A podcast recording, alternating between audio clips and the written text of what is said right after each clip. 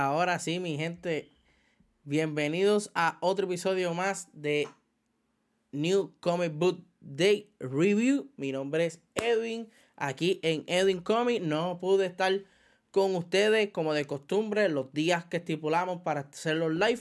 Este live se supone que se hiciera miércoles, pero se está haciendo hoy domingo 3 eh, de octubre. Eh, Gracias a todas las personas que de alguna manera u otra siempre siguen apoyando el contenido. Eh, compromisos de trabajo, compromisos de vida personales. Eh, no pude hacer los live como este, eh, que se supone que sea los miércoles. Y el del viernes, que también va luego de este. Voy a hacer dos live, quizá, o sea, corrido. Este comienza ahora a la, una. Estamos comenzando, ¿qué hora es? 1 y 10.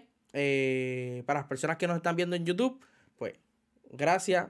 No se olviden, like, subscribe y todo lo demás. Eh, si estás viendo este video por YouTube, eh, como les dije al principio, Se supone que hubiese salido mucho antes, hubiese salido para ustedes ya el miércoles por la noche, jueves, pero no se pudo. So, vamos a hacerlo hoy domingo 3 de octubre. Y luego de este live, vamos a hacer el otro live de Eden Comics Plus, que vamos a hablar de series, películas y otros medios, pero con relación a los cómics. Eh, pues mi gente, eh, para comenzar, como les dije, New Comic Book Review.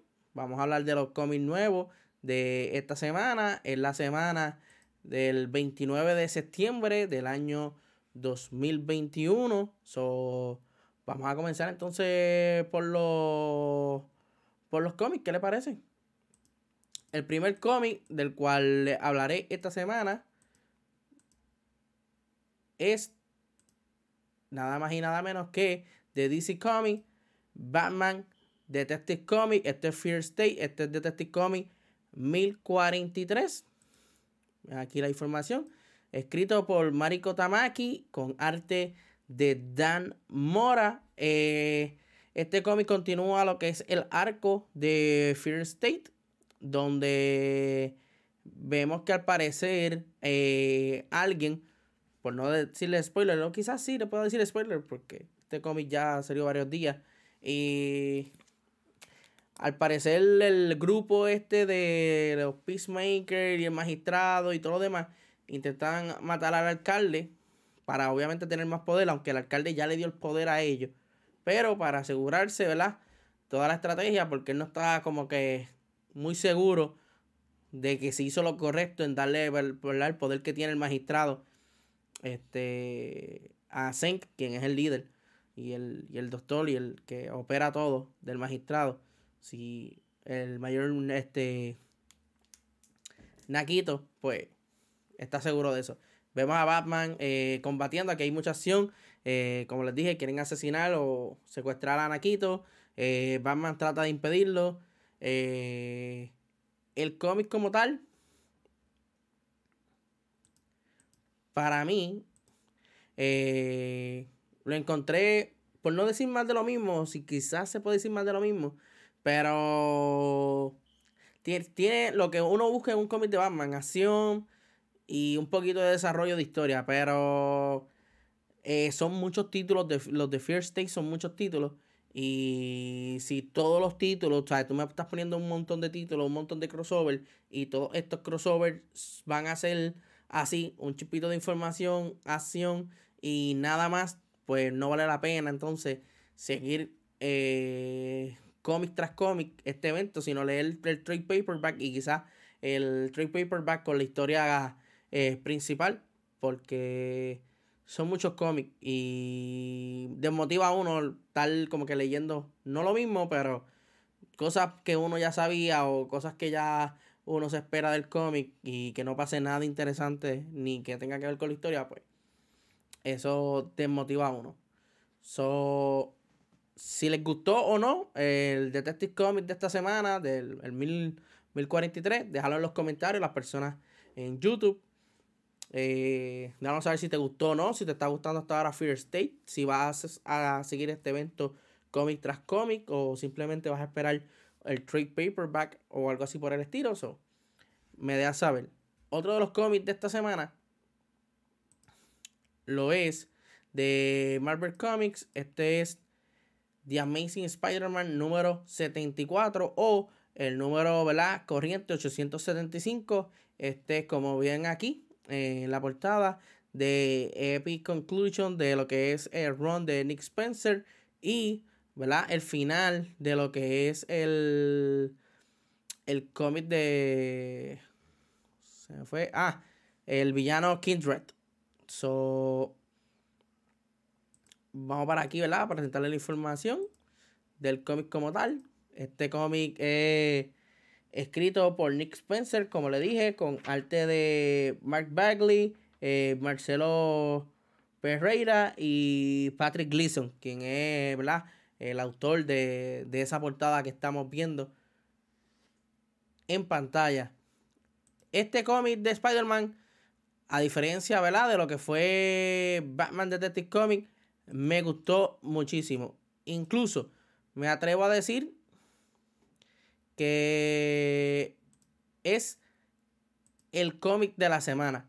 Eh, aquí pasaron muchas cosas sumamente interesantes. Si eres fanático de Spider-Man, este es un cómic que deberías de tener en tu colección porque trae mucha información valiosa eh, y tocó muchos temas. Voy a ir, ¿verdad? Eh, rapidito. algunos de los temas para mí importantes que se tocaron en este cómic o lo que trata más o menos. Primero voy a contar lo que se trata. Vemos aquí a Spider-Man peleando con dos Kindred. Eh, vemos a Norman Osborn eh, levantándose de lo que parece ser un sueño y dialogando con Mephisto. Vemos también este, a un Spider-Man herido eh, que no puede, ¿verdad? Batear contra dos Kindred. Pero lo importante de todo esto es lo siguiente. Primero, aquí se, pudo observar que, cuál fue ¿verdad? El, trato que hizo Norman Osborn con Mephisto, el cual pues puso el arma de, Harry eh, en juego. Eh, otra de las cosas que me gustó de esta historia es que tomaron dos historias que a muchos fanáticos de Spider-Man no les gusta o simplemente la odian y cogieron al personaje de Spider-Man, ¿verdad? Ah, y le hicieron daño a la mitología del, personaje, las cuales son One More Day y Since Pants. Eh, One More Day es cuando Mephisto hace el trato con, con Peter y Mary Jane para que ellos se separen a cambio de, de ¿verdad? De, de la tía May. Y eh, Since Past eh, fue la historia que tocaron recientemente en Sinister War donde alegadamente Norman Osborn se acostó con Gwen Stacy. Gwen Stacy tuvo dos hijos, Gabriel y Sara. So, aquí aclaran muchas dudas, eh, le dan importancia a esas dos historias. Eh, eh, vamos a dar spoiler. le da importancia a la historia de One More Day porque ya sabemos el por qué, la extraña razón de que Mephisto no quería que Mary Jane y Peter Parker estuvieran juntos. Y es que en un futuro, un futuro lejano, eh, Mephisto logra conquistar la Tierra y, con logra conquistar el mundo y todo lo demás. Pero la única persona que se lo va a impedir que lo haga por completo o que le va a impedir lograr esto es May Parker, la hija de Mary Jane y Peter Parker. Por lo tanto, ese es el, afán que tiene Mephisto con Spider-Man. No es con Peter Parker, es con la hija de él. Eh, segundo, en lo de Things Pass pues sabemos que en efecto no son hijos de Norman Osborn, sino que son unos clones, por decirlo así. Y todo lo demás, este, Mephisto pues los transformó en lo que son Kindred. So, arreglaron parte de la historia ahí. Y obviamente también este, vemos en el cómic a Doctor Strange y Mephisto. Eh, Doctor Strange tratando de salvar el alma de Harry luego de que Norman Osborn, ¿verdad? Eh, se la vendiera a Mephisto, la intercambiara a Mephisto. So, de verdad que es muy bueno, tiene mucha acción. Eh, como dije, es un cómic sumamente importante para cualquier fanático de Spider-Man. So, se los recomiendo. The Amazing Spider-Man número 74. Si lo leyeron, déjanos saber qué te pareció. Déjanos saber si te ha gustado lo que es Ron Dennis Spencer, que by the way, este es el último cómic de Dennis Spencer. Ya después de aquí comienza Spider-Man Beyond con otro escritor. So, nos dejan saber, ¿verdad? ¿Qué les pareció este cómic de Spider-Man? Por aquí, voy a ponerme aquí en pantalla para hablar un poquito de él. Ahora sí. Me dejan saber qué les pareció The Amazing Spider-Man número 74. Eh, si les gustó el arte de este ejemplar. Si les gustó que tomara estas dos historias clásicas de One More Day y Sin Pass y ¿verdad? la aclararan y les dieran importancia, les dieran molde a esas dos historias. Eh, algo que no me gustó es que lo hubieran hecho, y no sé por qué lo hicieron, porque casi siempre lo hacen en todos los cómics, es que cuando relatan historias pasadas o cómics pasados, pues te salen como que una burbujita abajo, eh, puedes leer la historia de tal, o puedes leer esta historia, o hacer, o sea, hacer la referencia a esas historias. Y solamente pues los fans de Spider-Man, que siempre han leído Spider-Man, van a saber de estas historias. El que es nuevo, el que es fanático nuevo de Spider-Man y compra este cómic, no va a saber de qué está tratando todo este cómic. Por lo menos la mayoría, un 90% yo diría. Eh, si estás leyendo, eres fanático de Spider-Man, déjame saber en los comentarios qué te pareció. Eh, The Amazing Spider-Man número 74, si te gustó o no. Y si vas a seguir entonces Spider-Man con Spider-Man Beyond. So, otro de los cómics que voy a hablar esta semana lo es también de Marvel y es Thor número 17. Esto es escrito por Johnny Kay con arte de Michelle Bandini.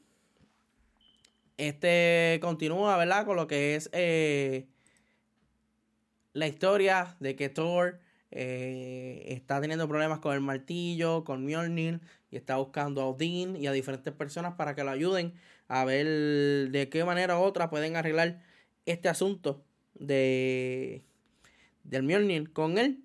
Eh, en esta historia, como podemos ver en, los paneles a continuación, por aquí rapidito, déjame ponerlos aquí. En esta historia vemos que Odin, eh, y Thor llegan a este mundo donde se encuentra su, madre, su madre Freya y su hermana, la... Se me fue el nombre ahora, Angela. Vemos en el, panel del medio a Angela combatiendo con Odin y Thor, con estos monstruos. Vemos en el primer panel a la mamá de Thor, Freya, con un gato, con ametralladora. Yo creo que este es el mejor panel del cómic, sin duda alguna. Y eh, aquí pues, pues, hablan de lo que fue War of the Realms, de lo que Odin quería con Thor, con Freya. Eh, con Angela, porque Angela y Freya están ahí, etcétera, etcétera. Y eh, yendo, ¿verdad? Al final del cómic, por decirlo así, vemos como los Avengers eh, se tratan de comunicar con Thor para que este, ¿verdad? supiera que el Mjolnir dejó el el Avenger, la base de los Avengers. Eh, Thor había dejado el martillo ahí y se fue a Asgard y a buscar a Odin y todo lo demás. Pero al parecer el martillo ahora se fue. So, no sabemos qué va a suceder en el próximo ejemplar, que es el número 18. La historia está muy, muy buena. Como les dije, eh, el panel del gato con Freya y el gato con la ametralladora está a otro nivel. Vamos a ponerme aquí rapidito. Si están siguiendo, ¿verdad? La historia de Thor.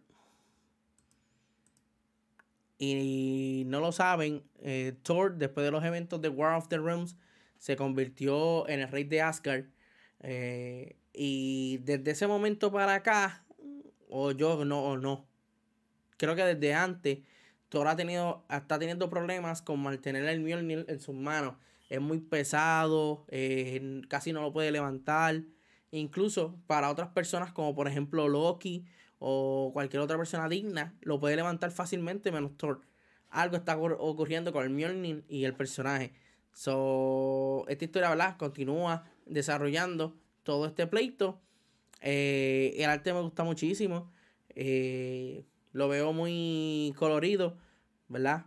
Thor no es una persona de las como que con colorido y todo eso, pero en, la base de la historia como tal y en la historia, en el planeta donde están y todo lo demás, pues me ha gustado, me ha gustado lo que, lo que he visto hasta ahora. Hay que esperar en estos ejemplares 18 y 19 a ver para dónde cogió el Mjolnir, que, quién a lo mejor lo tiene y cómo Thor va a solucionar este asunto. Eh, si estás leyendo Thor, déjalo en los comentarios si te gusta o no. Eh, yo lo recomiendo, es de lo mejor que Marvel está lanzando ahora mismo en los cómics. So, nos deja saber qué les pareció. Otro de los cómics que vamos a estar discutiendo en este episodio lo es Berserker número 5. Esto es de Boom Studio. Esto es escrito por Keanu Reeves con Matt King y arte de Ron Garney. Vamos a poner la información aquí del cómic. Berserker número 5 trata de esta historia sobre este inmortal, el cual trabaja para una agencia ultra secreta donde tiene misiones de derrocar el gobierno, eh, secuestrar personas importantes o personas, ¿verdad?, que atentan contra la seguridad del mundo, etcétera, etcétera.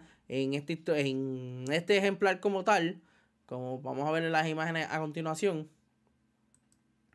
vemos a él reunido con la doctora, que es parte ¿verdad? De, de este crew, de esta organización, porque el deal que él tiene con la doctora es, y con la organización, que él los ayuda, mientras ¿verdad? ellos pueden buscar una cura para su inmortalidad, porque él ha vivido tantos años y ha tenido tantas pérdidas que él ya no quiere ser inmortal.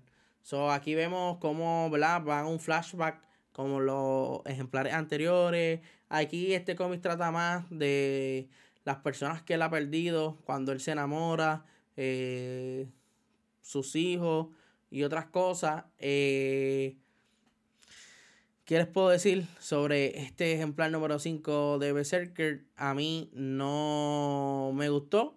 Me está gustando. La serie me gusta. Y la idea me gusta un montón de Berserker. Pero vamos por el número 5. Continúan yéndose flashback y al mismo tiempo pues no nos dan la acción que nos dieron en el primer ejemplar, que nos quedamos todo el mundo en shock, como que wow, este cómic está súper brutal. eso no lo estamos viendo hace ratito. Y ya van por el número 5. Al final, como vemos aquí en, la, en los paneles, al parecer la doctora encontró algo que la va a ayudar a ella a ver de qué manera u otra eh, este personaje es inmortal y encontró algo que también esa, esa organización está buscándola. Quién sabe si esa organización quiere eh, descubrir cómo convertir a las personas inmortal para ellos entonces hacer un ejército de él. No, no, todavía no, no se sabe eso. Pero este cómic estuvo, estuvo para mí flojito. Para lo que yo esperé, estuvo flojito. So, veremos a ver, ¿verdad? Qué sucede en el próximo. Otro de los cómics que vamos a hablar esta semana lo es Robin número 6. Esto es escrito por. Ah, se fue aquí, espérate. Ahora sí. Este es escrito por Joshua Williamson con arte de Gleb Melnikov. Melnikov. Eh, esto es parte de lo que es el torneo de, asesinos que hay en, en, la historia de Robin, donde en una isla, eh, este, ¿verdad? Accedieron a escoger a diferentes personajes, eh, asesinos y cosas así, para ganar lo que es el libro de la vida de, este grupo llamado eh, Liga de los Asesinos. Vemos aquí en el panel eh, a Robin combatiendo con varios personajes. Vemos al personaje Dead, que, la cual hizo su primera aparición en esta serie. Eh, enamorándose de lo que es Damian, de lo que es Robin como tal. Eh, estos personajes llevan una interacción bastante buena en lo que es este título.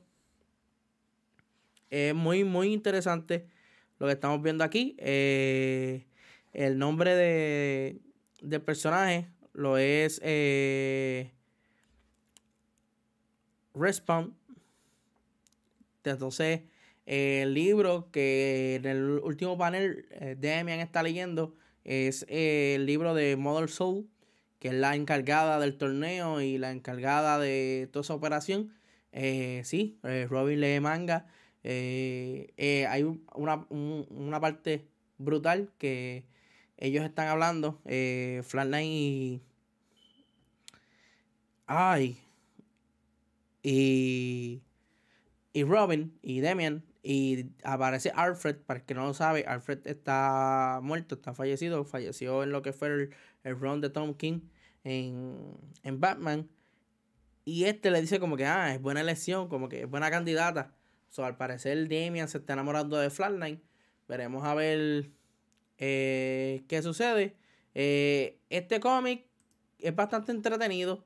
Yo lo estoy siguiendo porque pues me gusta lo que es este Batman. Me gusta lo que son los Robins y todo lo demás. So, me ha gustado hasta ahora lo que viene.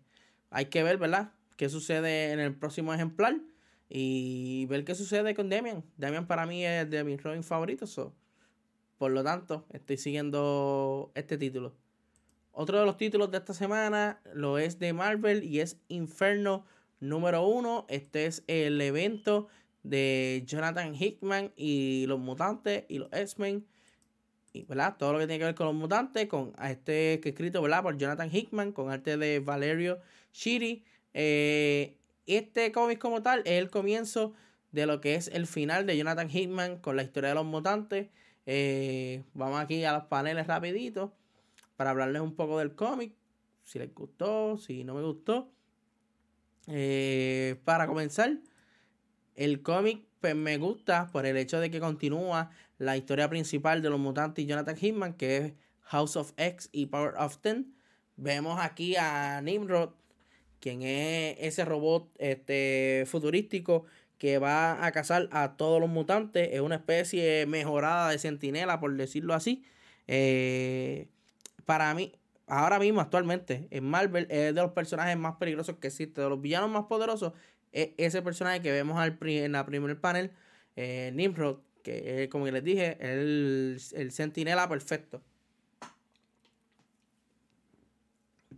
Este tipo, este personaje, perdón, eh, puede adaptarse a cualquier poder mutante y eliminarlo. Vemos como con una facilidad eh, asesinó a Wolverine. Eh, luego vemos a Moira hablando con Charles Sable y Magneto. Moira, para los que no lo saben, es un personaje sumamente importante en todo lo que tiene que ver con los mutantes de Jonathan Hickman. Ella tiene la habilidad o el poder, la mutación, de reencarnar en otras vidas. So, ella ha vivido por mucho tiempo, sabe cuál es el problema de los mutantes y también es parte causante de que Nimrod y los mutantes se extingieran en el futuro y naciera una nueva raza. Y en el último panel vemos como aparentemente eh, renace nuevamente Destiny y la quieren introducir a al grupo de líderes de Gracoa. Eh, esta historia, Inferno, por lo que yo por lo que pude leer, y ¿verdad? Eh, tiene que ver con lo mismo que se ha visto en todo este run de Jonathan Hitman y los X-Men. Todo el mundo quiere el poder de poder morir y revivir con su mente intacta.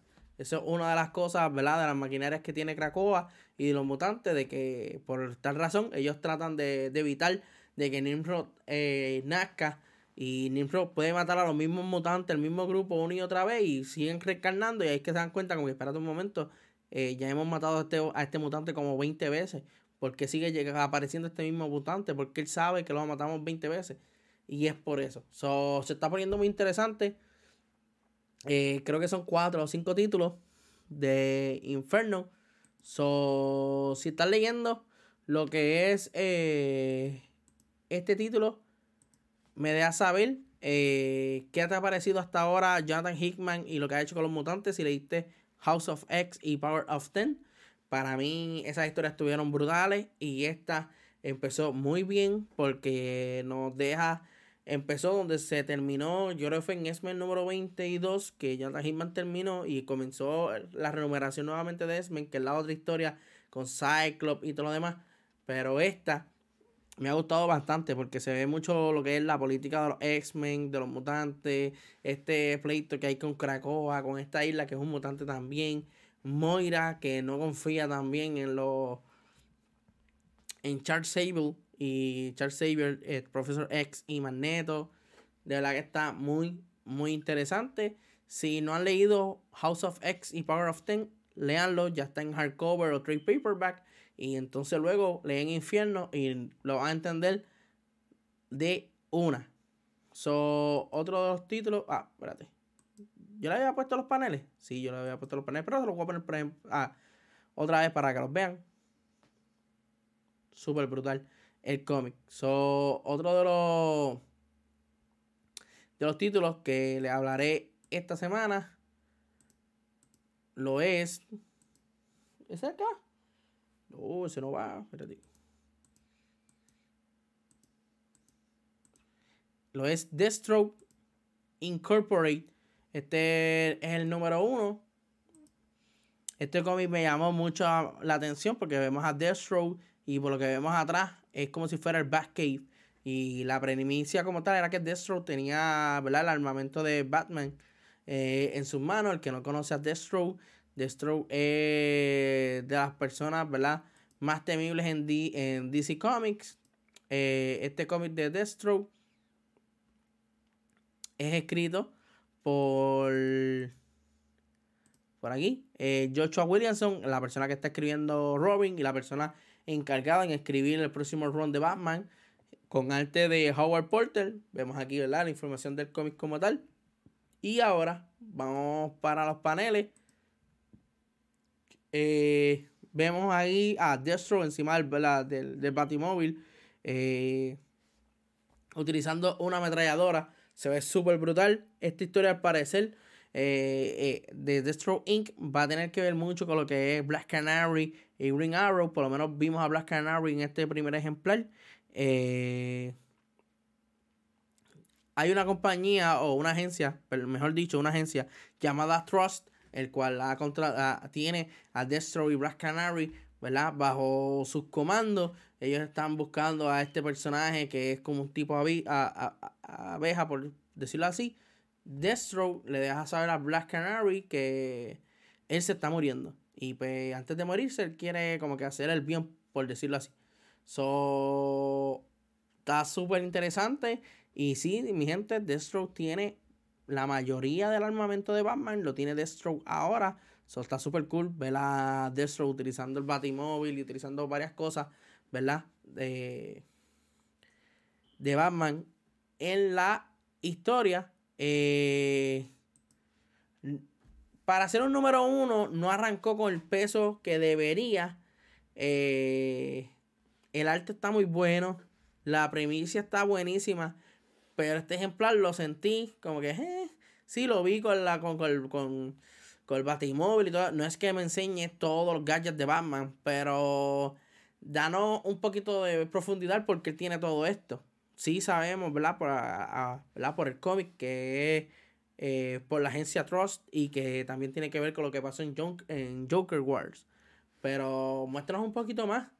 Este, vamos a ver si en el desarrollo de la historia, ¿verdad?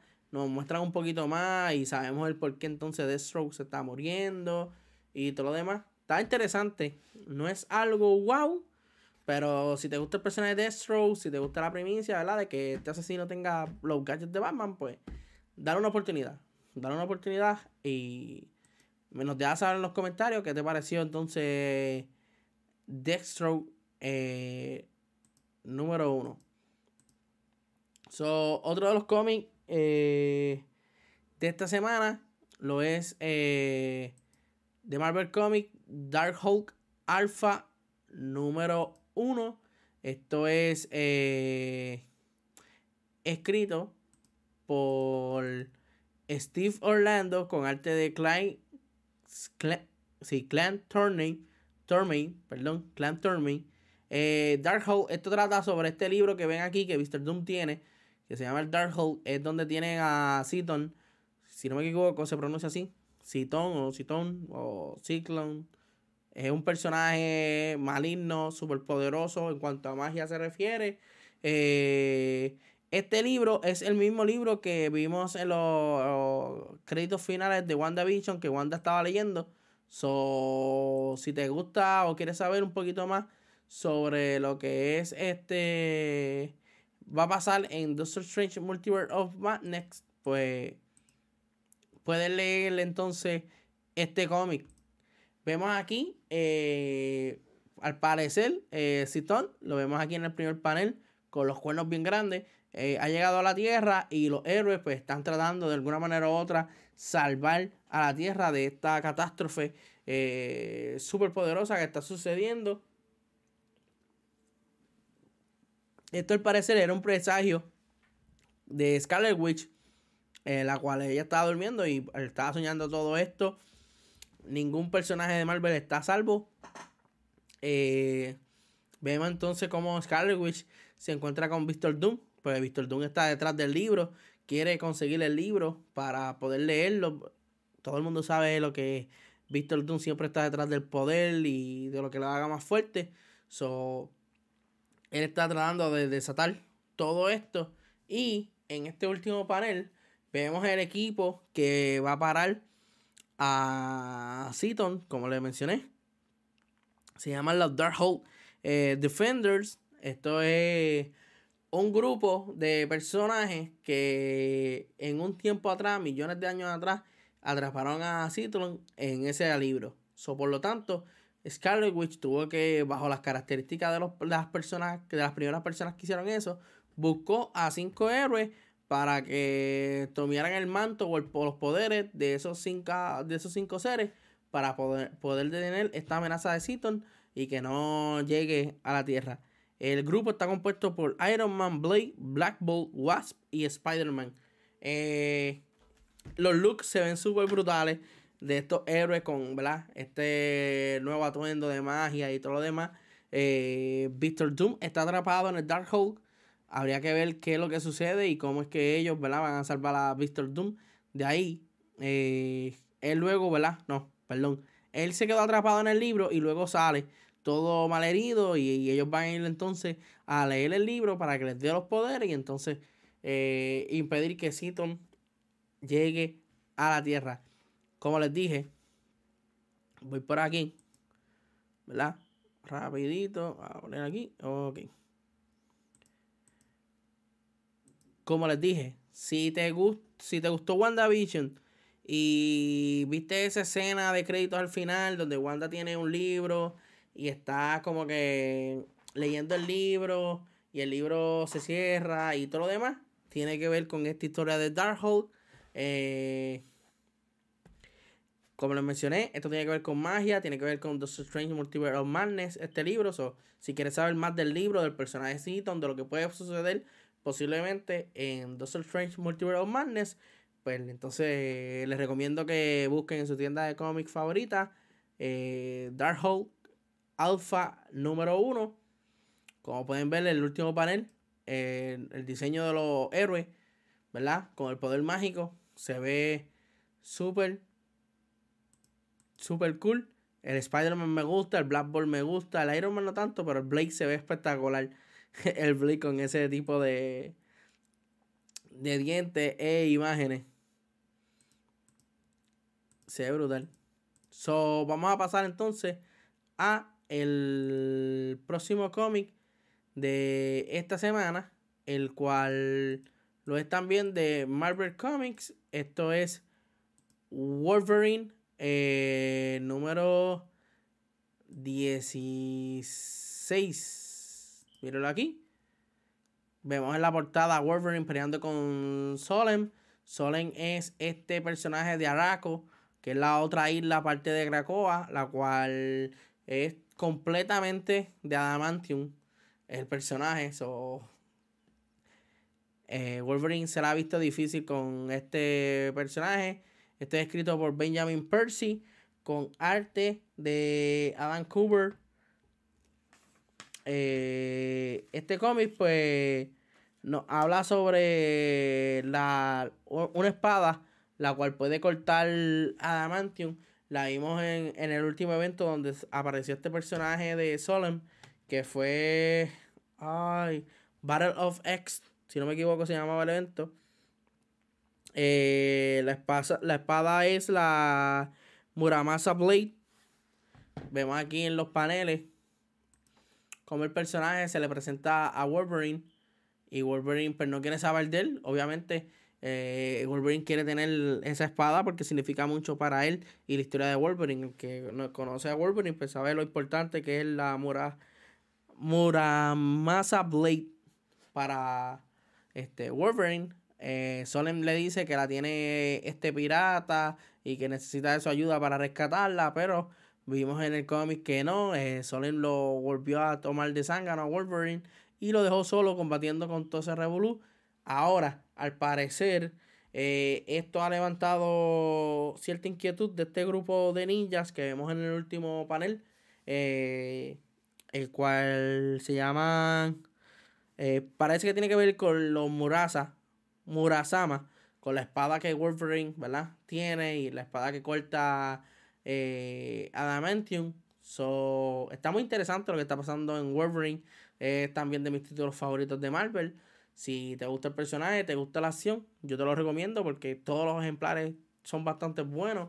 No hay ninguno así como que tapando un boquete o de relleno. So, pueden ir, ¿verdad? A su tienda de cómic favorita a comprar este ejemplar de Wolverine número 16, que ahora se pone mejor todavía con ese personaje tan siniestro que vemos acá en el último panel.